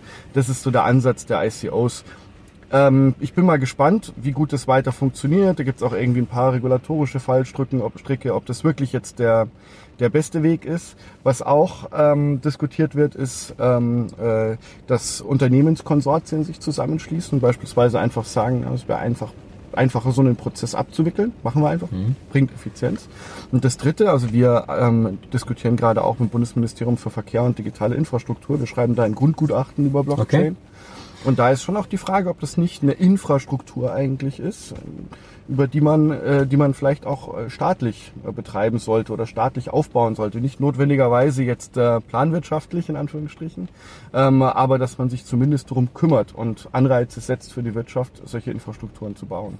Okay, verstanden. Wenn du jetzt den deutschen Staat ja in, auch ins Spiel bringst äh, als Mhm. Möglichkeit, ähm, äh, oder sage ich mal, auch vielleicht auch Institute, die das irgendwie entwickeln. Fraunhofer Institut arbeitet ja auch an, an dem äh, Thema. Dann nehme ich ja jetzt immer mein schönes MP3-Beispiel, Ja, genau. dass ich sage, hey, das haben wir irgendwie auch selber entwickelt. Und wenn man sieht nachher, wo äh, wie es executed wo, wurde, wie es skaliert wurde, wie es auch vielleicht monetarisiert wurde, Ja. äh, da haben wir wahrscheinlich äh, im Promillbereich was vom Kuchen abgekriegt. Richtig, ja. So, und ähm, kann das, ist das dich nicht auch eine Herausforderung bei der, bei der Blockchain? Äh, Frage eins und Frage zwei ähm, sind andere Regionen da eigentlich schon schneller? Weil ich rede, also wir Deutschen reden immer ganz viel so über die Möglichkeiten und sind also auch schon viel missionarisch Ja, unterwegs, was ja, ja, ja, richtig ja, ist. Ja, im Sinne von Aufklärung. Aber äh, gibt es vielleicht schon andere Länder, die das dann schon vielleicht verinnerlicht haben, wo auch vielleicht die Prozesse über Blockchain schon abgebildet werden? Oder? Also zunächst mal das, das, äh, das Wichtige ist, ähm, sowas wie bei MP3 darf sich aus meiner Sicht an der Stelle nicht wiederholen, aus verschiedenen Gründen. Ähm, äh, der, wie, wie verhindert man es, indem man das Ganze nicht nur als technisch betrachtet, nicht nur technisch betrachtet. Also der, der deutsche Ingenieur, der ist immer ein bisschen verleitet dazu zu sagen, wir bauen halt das beste Auto. Ähm, bin ich übrigens auch der Meinung, auch wenn wir hier in einem Tesla sitzen. Ähm, wir bauen halt das beste Auto ähm, und das werden die Leute dann schon kaufen. Beim MP3 haben wir auch vielleicht die beste Technologie entwickelt und die Leute haben es dann schon genutzt, aber dummerweise hat sich halt in Deutschland niemand damit Gedanken gemacht, dass man digitale Güter jetzt nicht so einfach auch irgendwie zu Geld machen kann. Ähm, so, und äh, vor dem Hintergrund ist es wichtig, dass wir an der Stelle vorne mit dabei sind. Und dann ist es auch wichtig, dass man das Ganze auch aus einer wirtschaftlichen Perspektive betrachtet, auch aus einer rechtlichen Perspektive. Ich finde es beispielsweise gerade bei sowas wie bei Blockchain sogar ähm, elementar wichtig, dass wir das versuchen, dass wir da vorne mit dabei sind, weil du in diesem Buch kannst du Regeln definieren, wie, wie dieses Buch zu behandeln ist. Also beispielsweise, ähm, ich könnte auch dieses Buch nutzen und sagen, ja, das kann man hier verwenden, um irgendeine ähm, irgendeinen Prozess zu koordinieren und der Staat darf alles mitlesen. Mhm. Ähm, ich würde mal sagen, wenn in China so eine Lösung entwickelt würde, dann bestünde die Gefahr, dass die so designt ist. Das wäre mir aber lieber, wenn es nicht so wäre. Ähm, also bevor wir dann irgendwann die chinesische Lösung importieren, würde ich sie lieber bei uns entwickeln. Das Zweite ist aber, ähm, dass wir an der Stelle auch gar nicht so schlecht dabei sind. Ähm, wenn man schaut, also insbesondere jetzt USA und Asien, es ist nicht so, als ob die weiter wären. Berlin ist wirklich auch so ein, so ein bisschen ein Zentrum, ein Hub, okay. wo äh, relativ viele Startups angesiedelt sind, wo relativ, äh, ähm, wo, die, die, wo die großen ähm, Lösungen auch alle ihre äh, zumindest Büros haben ähm, und wo viel zusammengearbeitet wird. Wenn wir das Ganze richtig anpacken, dann hätten wir da in Deutschland wirklich eine Chance, da an der Stelle auch führend zu sein. Okay, okay, super. Jetzt geht ja viel immer, das, also Dorothee Bär hat morgen ja auch ihre, die Einführung gehalten, hat gesagt, mhm. ja, Technologie das, das ist natürlich wichtig, aber viel wichtiger ist natürlich der Mensch, der die Technologien auch bedienen ja, muss und ja, ja. da natürlich den Menschen entsprechend mitzunehmen. So jetzt bist du ja als Professor an der Uni äh, Bayreuth aktiv, ähm, bist da ja, sage ich mal, mit, mit jungen Menschen unterwegs. Ähm, sage ich mal, wie ändern sich da auch die Anforderungsprofile, wie ändert sich da auch die Ausbildung, die Bildung äh, in deinen Augen jetzt? Was müssen wir eigentlich äh, anders machen, um überhaupt, sage ich mal, in den nächsten fünf bis zehn, zwanzig Jahren ähm, genau da also aus dem Bildungssystem auch Menschen rauszukriegen, angefangen in der Schule, die dann äh, genau ja, mittel- bis ja. langfristig unser Land auch wieder äh, ja. in welchen Bereichen auch immer nach vorne bringen rund um die Digitalisierung. Ja? Also zunächst mal jetzt bezogen auf Blockchain. Ich glaube, Blockchain ist genau dann erfolgreich, wenn man nicht transparent hat, dass es jetzt eine Blockchain-Lösung ist, sondern wenn in Zukunft Dinge einfach funktionieren. Ähm, das muss, zur Normalität wird sozusagen. Genau, das okay. muss da die Anforderung sein. Trotzdem ist es, glaube ich, elementar wichtig, dass ähm, dass der Bürger versteht, wie, wie technische Lösungen funktionieren, zumindest rudimentär. Ich mhm. muss nicht, ich verstehe auch beim Auto nicht mehr im Detail, wie ein Bremspedal funktioniert, aber ich habe eine gewisse Vorstellung ja. davon. Und ich wüsste auch zum Beispiel vielleicht in mancher Gefahrensituation oder sowas, wie, wie es reagiert, wie ich damit umzugehen habe. Ich kann es einschätzen. Und sowas ist auch bei digitalen Technologien wichtig. Und ich finde eigentlich an der Stelle haben wir viel zu lange vernachlässigt, das Ganze auch in die Schulbildung mit reinzunehmen. Die Leute lernen mit Technologie umzugehen, aber völlig naiv. Die haben kein Verständnis darüber, was mit ihren Daten an der Stelle passiert, mhm. beispielsweise. Und das ist eine, das ist eine Frage, das ist eine Frage der Bildung. Also für mich ist immer die, die, die Metapher die, wenn man in der Schule Naturwissenschaften lernt, lernt Physik und Chemie, finde ich, das gehört zur, das gehört in der Tat zu einer, zu einer Allgemeinbildung dazu, weil ich muss wissen, wie die Welt hier um mich rum, mhm. wie funktioniert. Aber nirgendwo lernen wir, wie die digitale Welt funktioniert. Das eignen sich die Leute selbst an, mehr oder weniger. Und dann brauchen wir uns auch nicht wundern, wenn dann danach irgendwie alle überrascht aufschreien im Sinne von was, Facebook nutzt meine Daten. Das hat mich jetzt nicht wahnsinnig überrascht, als ich das seinerzeit gehört habe. Genauso wenig wie der NSA-Skandal. Hm, das ist so in der IT-Szene wissen das alle, aber der, der Bürger, der normale Bürger weiß das nicht. Und das ist eine Sache, die muss man, da muss man in der Bildung früher ansetzen. Und wenn man das noch nicht hat, dann muss man nachholen. Also ich finde es zum Beispiel auch für jeden Studenten, sage ich bei uns, eigentlich unabhängig vom Studiengang, schaut, dass er in irgendeiner Form vielleicht auch eine Digitalbildung in irgendeiner Form integriert. Mhm. Ähm, weil nahezu in, in jedem Studium äh, spielt es dann doch irgendwie eine Rolle. Also selbst der Geschichtswissenschaftler arbeitet heute damit, dass alte Texte digitalisiert und automatisiert ausgewertet werden. Klar, also, stimmt. Stimmt.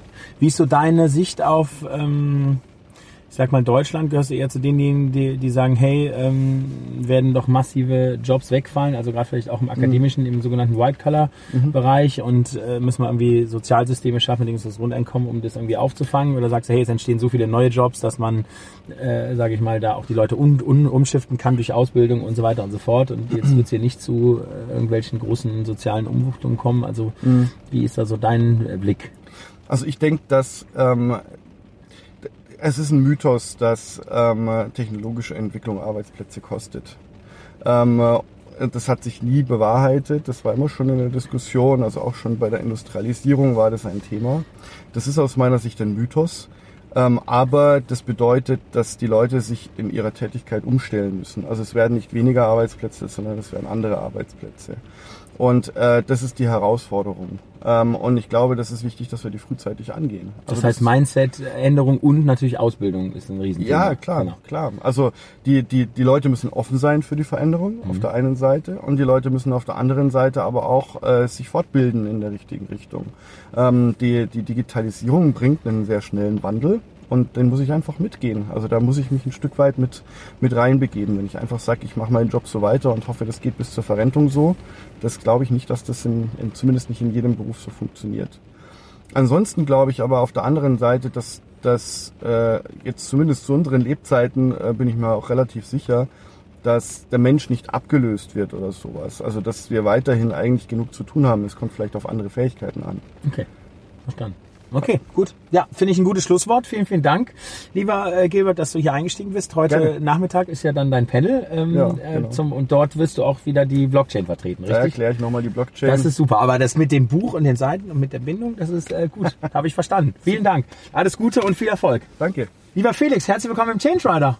Ja, vielen Dank. Also hier, das ist ja eine Ehre, hier den Serial Entrepreneur und Investor im Wagen sitzen zu haben. Also du hast ja ein bisschen was äh, hingestellt, ne? Am Yando äh, erfolgreich aufgebaut, verkauft, bis äh, an, an über 100 Startups beteiligt. Da hast ja auch so ein kleines Event wie Bits and Pretzels. Äh, ich sag mal, ja eigentlich aus dem Null, aus, von Null aus angefangen, oder?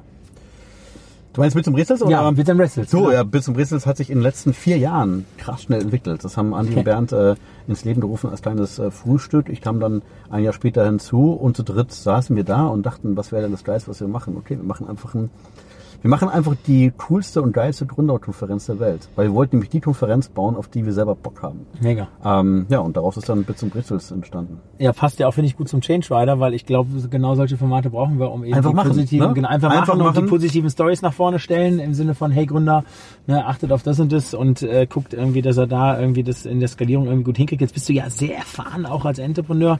Was sind denn so die, ich sag mal, zwei, drei, vier, fünf Themen, wo du sagst, wenn jetzt ein Gründer zu dir kommt, ja, ähm, und ein Investment haben ähm, will, sagst du, okay, das sind eigentlich so die wesentlichen Punkte, damit du da überhaupt investierst und was sind eigentlich auch die Erfolgsfaktoren für einen Gründer überhaupt oder für ein Gründerteam? Ja, du, die klassische Frage, was ist der Erfolgsfaktor für, für Entrepreneurship? Ähm, ich glaube, den einen einzigen Erfolgsfaktor gibt es nicht. Also ähm, ich glaube, ich werde mein ganzes Leben damit äh, mich beschäftigen, um versuchen herauszufinden, was sind die wirklichen Erfolgsfaktoren. Es gibt aber natürlich Muster, die wir selber als Gründer bei unseren eigenen Firmen beobachten und aber auch die wir bei den Investments versuchen äh, zu entdecken, bei den Gründern, in die wir investieren. Und das ist zum einen ähm, Neugierde, ähm, dass du extrem neugierig bist. Ich sag schon fast be aggressive curious. Also ähm, versuche ähm, immer beyond the normal zu gucken. Also, also versuche hinter die Schale zu gucken bei einer Industrie, bei einem Thema zu hinterfragen, warum wird dies so gemacht ja? und nicht anders. Und ähm, zweitens ähm, Persistence, also quasi dran zu bleiben. Ich meine, du wirst es selber kennen beim Aufbau von deiner Company und ähm, und von dem Format hier und sowas. Du hast immer Rückschläge. Nach außen Absolut. schaut immer alles immer meistens toll aus und super. Ja? Hinter den Kulissen hast du oft Setbacks und das funktioniert nicht und irgendwas hast du ausprobiert und das ist total Grütze. Ja? Aber entscheidend ist es dann, sich nicht ähm, ja, aufzugeben oder dann auch diesen nächsten Upturn wieder mitzumachen. Also always stay in the game, hat mir mal ein früherer Mentor gesagt. Also geh immer viele Risiken ein, aber immer Risiken, die quasi dich nicht aus dem Spiel rauswerfen. Also die nicht komplett privatinsolvent machen oder irgendwie schrecklich dein ganzes Leben ruinieren, sondern die Risiken ein, ähm, die auch schmerzhaft sein können, wenn sie, ähm, also wenn sie eintreten, aber immer wieder be back in the game, ja. Ähm, und dann natürlich die üblichen Sachen als Unternehmer, ja, auf die wir sehr achten als, als Business Angels. Ist der Markt groß genug? Ist die Opportunity groß genug? Ähm, und warum ist es spannend, in, äh, in einem großen Markt zu sein? Das ist meiner Meinung nach noch, noch viel wichtiger als ein, als ein starkes Team. Team ist sehr wichtig. Aber wichtig ist, dass die Opportunity groß genug ist. Weil nur wenn die. Opportunity groß genug ist, wirst du long-term, also nachhaltig gute Leute an dich binden, äh, weil jeder will an spannenden Opportunitäten arbeiten. Äh, man kriegt die ausreichende Finanzierung und am Ende des Tages wird auch das Risiko bezahlt, das man eingeht. Okay, okay. Seid ihr eher im B2C-Bereich oder B2B-Bereich unterwegs? Das ist völlig egal oder kann man da was sagen? Also, als Also- Investoren jetzt. Als Investoren sind wir völlig agnostisch. Wir investieren quasi in alles, was, was wir cool finden. Wir investieren primär in Unternehmer. Ähm, wir sind in B2B investiert, in B2B2C, in B2C, in Hardware, in Software, ähm, also durch die Bank. Aber es muss natürlich immer diesen Tech-Teil ähm, Okay. äh, beinhalten und auch natürlich eine hohe ähm, Digitalkomponente. Das ist halt, was wir können. Okay, wie siehst du das Thema? ähm, Ich sage ja, also mein Blick auf äh, Gründer und auch gerade Standort Deutschland ist ja, ähm, gerade wenn ich Gründungen anschaue, dass wir natürlich, sage ich mal, sehr technisch getrieben sind und da natürlich, ähm, ich sag mal, viele Ingenieure und Entwickler unterwegs sind und da ja auch immer sehr gut sind auf der Technikseite. Aber eigentlich vom ersten Tag an brauchst du ja eigentlich die Marketing- und Sales-Rampensäule, die das irgendwie auf die Straße bringen. Wie löst ihr das? Also wie, wie kriegt ihr das hin, dass ihr da, in, da eure Teams so anreichert oder vielleicht kommen die auch schon sogar zu dir äh, mit einer Marketingkompetenz, aber äh, genau, also wie kriegt ihr das hin? Du meinst nur eigene Firmen oder bei den, bei den Investments? Wo ihr beteiligt seid. Wo wir beteiligt sind. Genau. Ja, das ist, ähm, das ist ähm, oft ein, so ein bisschen so ein deutsches Thema. Ja, wir haben oft fantastische Techn Technik und, und Technologie und super Techies und ich meine, ich bin selber Techie, ja. Ähm, da kann man sich schön abnörden und unterhalten und so weiter. Total geil. Aber die sind oft so ein bisschen unterbelichtet im Sinne von, okay, wie präsentiere ich mich und wie, ähm, wie betrachte ich diese, diese Technologie nicht als die Lösung, sondern wie betrachte ich das Produkt und die Menschen am Ende des Tages. Ne? Weil wir haben so oft coole Technologie, aber dann fragt sie sich, okay, wer braucht das eigentlich überhaupt, ne? Und ist es die beste Lösung? Die Amis sind da richtig gut. Die Amis sind richtig gut in diesem Fassade bauen. Die haben meistens so Medium Tech, ne? Also, so mit, also die kochen meistens so mit Wasser, aber schaffen eine fantastische Fassade und das schaut alles super aus und vor allem im Consumer-Bereich äh, mega Fähnchen drumherum ähm, und loben sich selber und finden alles äh, super and awesome and it's totally amazing and it's the world leading und so, ne? Und der Deutsche tut sich schon mal schwer. World's Best Cheesecake, sag ich World's Best Cheesecake, ja. Und der Deutsche tut sich ja schon mal schwer zu sagen, it's the world's best, ja. Das ist alles Okay. immer so ganz, äh, ganz, ganz zurückhaltend. Aber deswegen glaube ich, ähm, unsere Chance in Deutschland ist es nicht, das Consumer-Feld Mhm. aufzurollen. Ich glaube, das sind die Amis in vielen Bereichen führend mit den Plattformen. Ich glaube sehr stark an diese Verbindung der unserer klassischen starken deutschen Industrie, ähm, der Wirtschaft ähm, mit unserer ähm, Tech-Kompetenz. Ja? Und ähm, das sind dann eher so Lösungen im B2B-Bereich, Okay. im so ein bisschen langweiligen Hardware-Bereich, aber da ist richtig viel Geld drin. Okay, verstanden. Ähm, also sind wir auch eigentlich schon direkt an den Scheitergründen. Was siehst du eigentlich, sage ich mal, gerade in Deutschland an Scheitergründen im Startup-Bereich, also neben der fehlenden Sales und Marketing? Ja, klassisch zu klein denken. Okay. Zu klein denken. Wir haben so viele tolle Gründer, ähm, die fantastische Sachen entwickelt haben, aber da denken sie halt so klein. Und dann bauen sie lieber die ähm, irgendeine Enabler-Lösung, die irgendein großer Ami dann wiederum ähm, besser kommerzialisiert, weil er, weil er eine Plattform drum baut. Ich meine, braucht ihr nicht erzählen, die ähm, mit die erfolgreichsten Geschäftsmodelle involvieren immer, dass du eine Plattform baust. Eine Plattform, ein Ökosystem mit Netzwerkeffekten, mit Logins und dass du ähm, direkt am, am Kunden dran bist, dass du die Kundenbeziehungen hast. Und die technischen Enablers sind oft sehr interessant, aber oft ist es viel spannender, den Kunden direkt zu bespielen mit deinem Thema.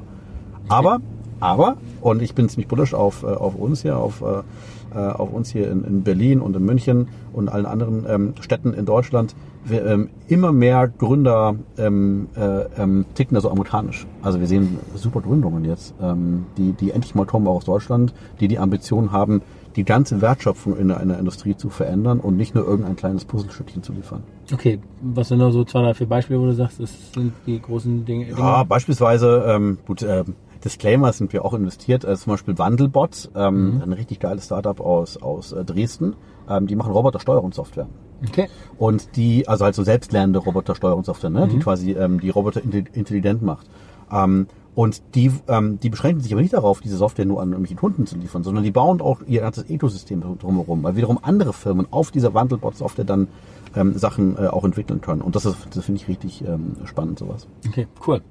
Ähm, Gibt es von dir eine Scheitergeschichte, die du gerne teilen möchtest, auch im Eine Sinne bitte? der Learnings? Eine Scheitergeschichte, die du teilen möchtest, auch im Sinne deiner Learnings. Du Ja. hast ja wirklich einen, äh, sage ich mal, äh, beeindruckenden Track Record äh, gemacht, aber ich sag mal, wir haben ja gerade in Deutschland das Thema Scheiterkultur ist ja echt ein Thema, deswegen habe ich immer gerne erfolgreiche Leute hier, die auch mal die Scheitergeschichte auch im Sinne der Learnings teilen.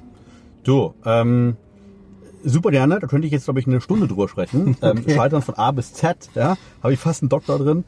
Ähm, ich bin, glaube ich, sehr oft gescheitert, aber ich bin zum Glück noch nie katastrophal gescheitert.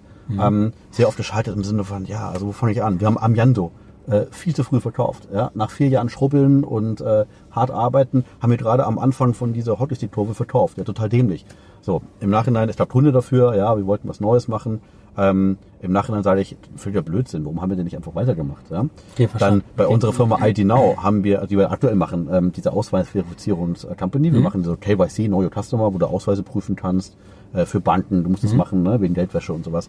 Ähm, haben wir am Anfang, waren wir auch viel zu zögerlich. Ja? Äh, wir hätten auch na, viel schneller sein können. Wir haben ein paar, paar falsche Leute drin gehabt, hätten sicher ein, zwei Jahre sparen können. Ähm, das war nicht gut. Äh, Scheitern als Business Angel, ja, leider jede Woche ist zum Kotzen. Ja. Ähm, kriegst du mal alle Sachen auf den Tisch Und dann machst du irgendwas nicht und ähm, weil du denkst, ja nee, das wird nicht funktionieren, ne? Oder Gründer ein bisschen doof oder Markt ist scheiße. Und dann so drei Jahre später liest du auf TechCrunch, äh, Firma so und so hat gerade 200 Millionen geraced. Und ich so, ja, piu.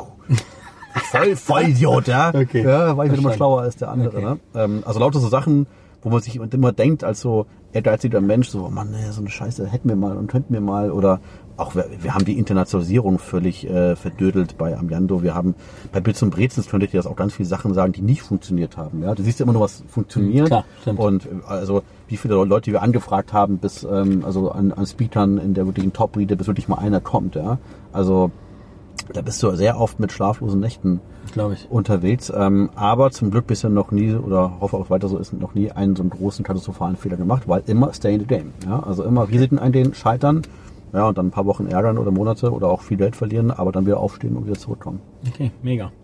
Lieber Felix, vielen Dank. Wir haben uns ja auch vorgenommen, müssen wir mal schauen, vielleicht kriegen wir es ja 2019 mal den Change Flyer zu machen. Ja. genau, im Flugzeug. Gerne. Mal schauen, dann können wir da mal eine Stunde miteinander sprechen. Auf Da wollen wir aber dann nicht scheitern beim Fliegen. Was? ne? Nee, bitte, nee, bitte nicht. Also da lege ich auch alles, äh, mein komplettes Leben auch als Familienvater und Ehemann dann in, dein, in deine Hände.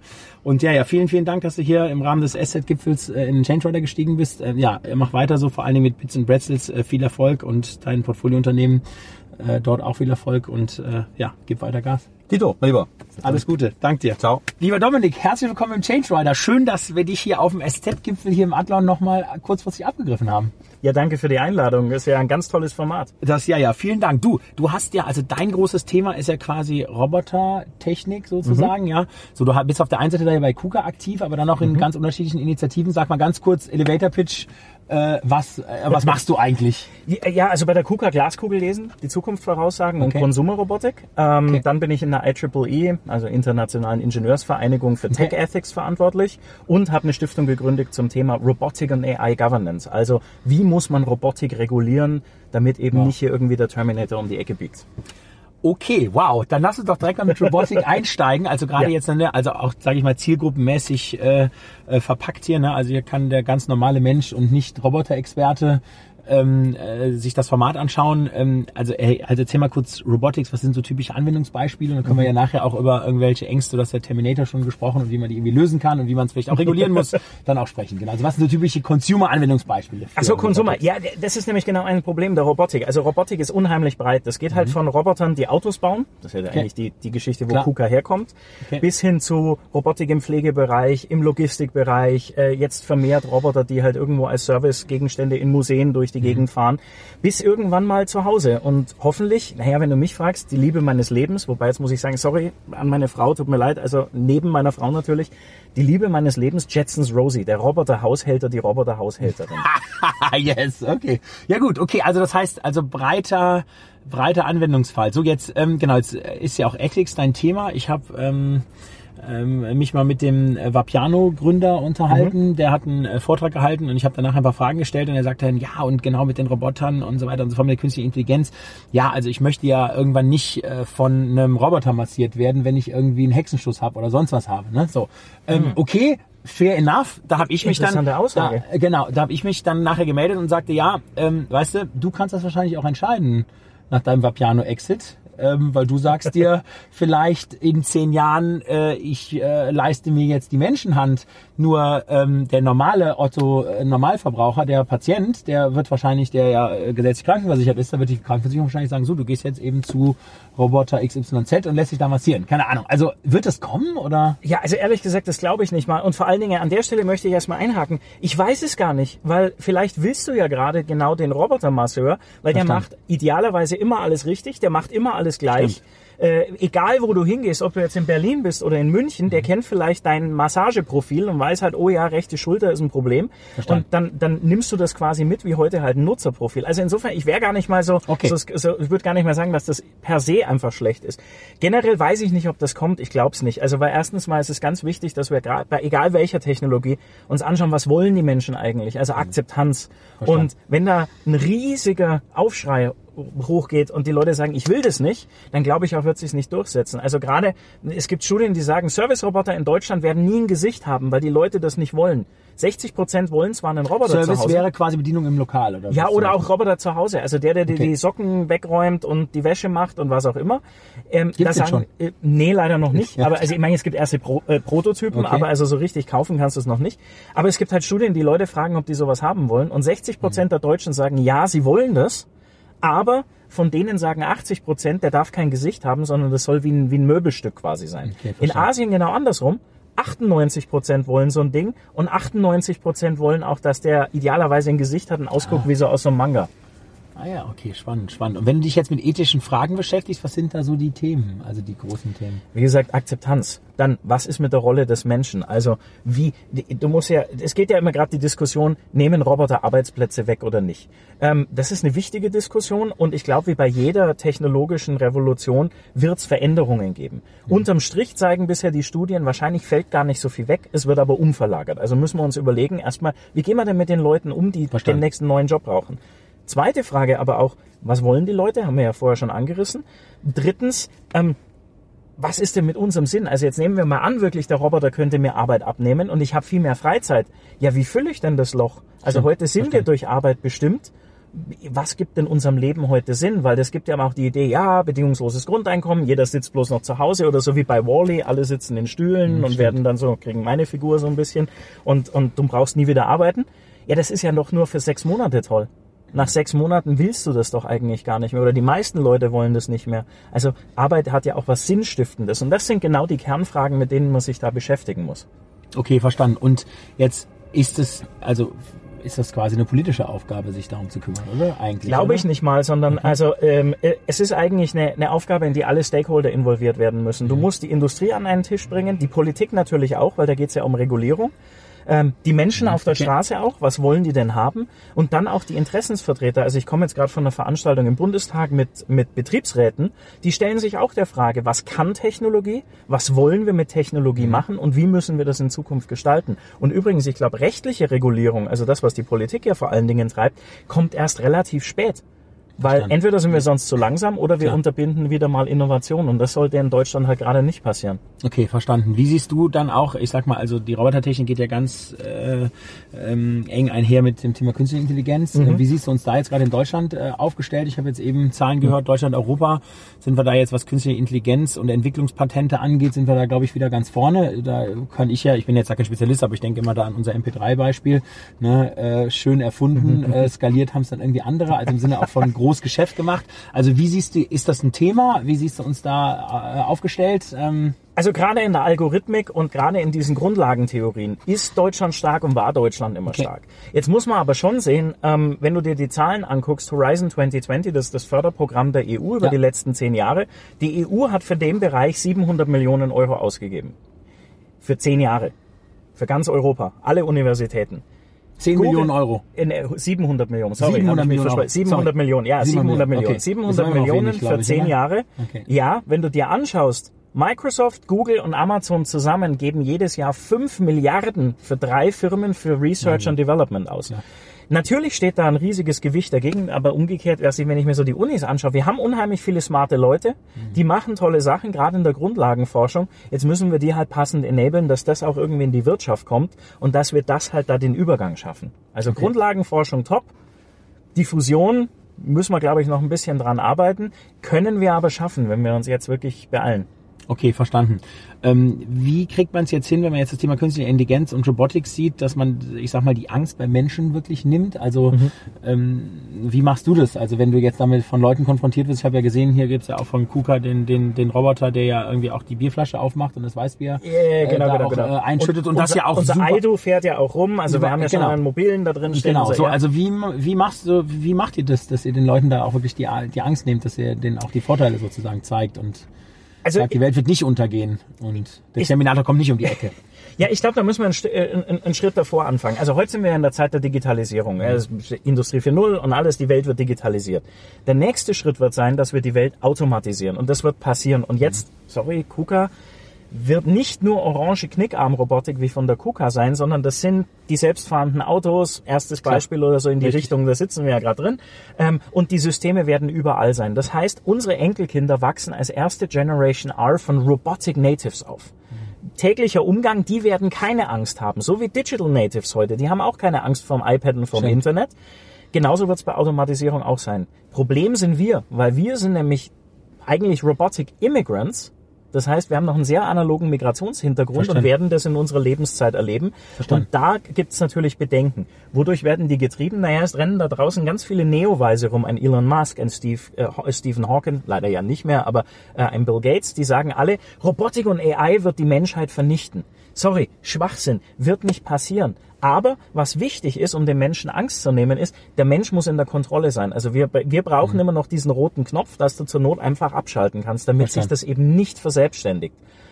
Angst an sich ist, glaube ich, nicht mal was Schlechtes, weil wenn du irgendwo in Afrika im, im, aus dem Zelt guckst und die schauen ein paar Augen an in der Nacht und du hast Angst vorm Löwen, yeah, damn right, solltest du vielleicht. Wenn du aber hier jetzt in Berlin, gerade, keine Ahnung, hier vorm Adlon stehst und, und, und Angst hast, dass dich der Löwe frisst, ja, dann solltest du vielleicht mal mit deinem Psychologen oder Psychiater reden. Also ich glaube, es muss, kommt immer auf den Kontext drauf an. verstanden. per se Angst vor Robotik, kein Grund dafür. Angst vor Veränderung, glaube ich, ganz normal. Es werden sich viele Dinge ändern und jeder wird betroffen sein. Ich würde es eher vergleichen mit, als die ersten Computer aufgekommen sind. Da haben doch auch viele gesagt, ich will meine Schreibmaschine zurück. Genau so wird das auch sein. Und darum müssen wir die Leute mitnehmen. Wir müssen es ihnen vor allem erstmal sinnvoll erklären. Das wäre übrigens auch eine Aufgabe von Industrie und Politik zusammen, sondern, sondern ja, sinnvollen Diskurs führen und mal komplexe Technologie sinnvoll erklären. Das wäre, glaube ich, wichtig. Und dann kann man den Leuten auch ganz viel Angst nehmen. Hm, Okay, verstanden. Gut. Wie siehst du jetzt Deutschland ähm, aufgestellt, jetzt gerade beim Thema jetzt Ausbildung und Talente? Also du brauchst ja wahrscheinlich doch ein etwas anderes Skillset, ähm, wenn du da, äh, ich sag mal jetzt äh, in dem Bereich Engineering, Künstliche Intelligenz, Robotics irgendwie arbeiten äh, möchtest. Wie, also genau, wie, wie sind wir aufgestellt? Was müssen wir vielleicht noch ändern, um da auch das, die, die nächste Recruiting-Welle, die nächste sozusagen auszubilden? Ja. Mein Bildungslevel in Deutschland ist immer hoch, ist, ist, ist großartig prinzipiell. Ganz tolle Ausbildung, auch ganz tolles System, ja, auch wenn immer jeder schreit, aber im, im, internationalen Vergleich haben wir tolle Leute, haben tolle Bildungseinrichtungen. Wir müssen, glaube ich, am Zahn der Zeit bleiben, das sehr flexibel handhaben und auch also das in die, in die Curricula mit einbringen. Was auch wichtig ist, ist aber, dass wir ja, dass die Geschwindigkeit passt. Also ähm, sprich, ja, Qualität ist hoch.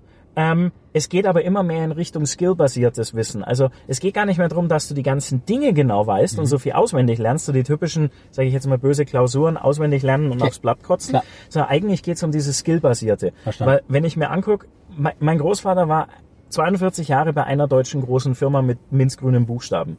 Ich war in meinem Leben jetzt schon bei sieben Firmen. Mein Sohn, der ist jetzt gerade ein Jahr geworden am Samstag, der wird vielleicht irgendwann mal 32 Arbeitgeber haben. Das Wichtige ist gar nicht, was der studiert hat. Ich habe jetzt auch Informatik studiert und bin beim Roboterhersteller gelandet, sondern die Frage ist, kann Lifelong Learning, Adaptivität äh, und so diese ganzen Soft Skills, das müssen wir, glaube ich, verstärkt vermitteln und den Leuten einfach auch erklären, dass sie viel mehr in Projektorganisationen arbeiten werden in der Zukunft. Okay, mega. Das war, lieber Dominik, ein schönes Schlusswort. Vielen, vielen Dank. Cool. Und danke dir für deine Zeit und äh, weiterhin viel Erfolg. Ja, danke dir. Hat Alles super Gute. viel Spaß gemacht. Ja, Jo. mega.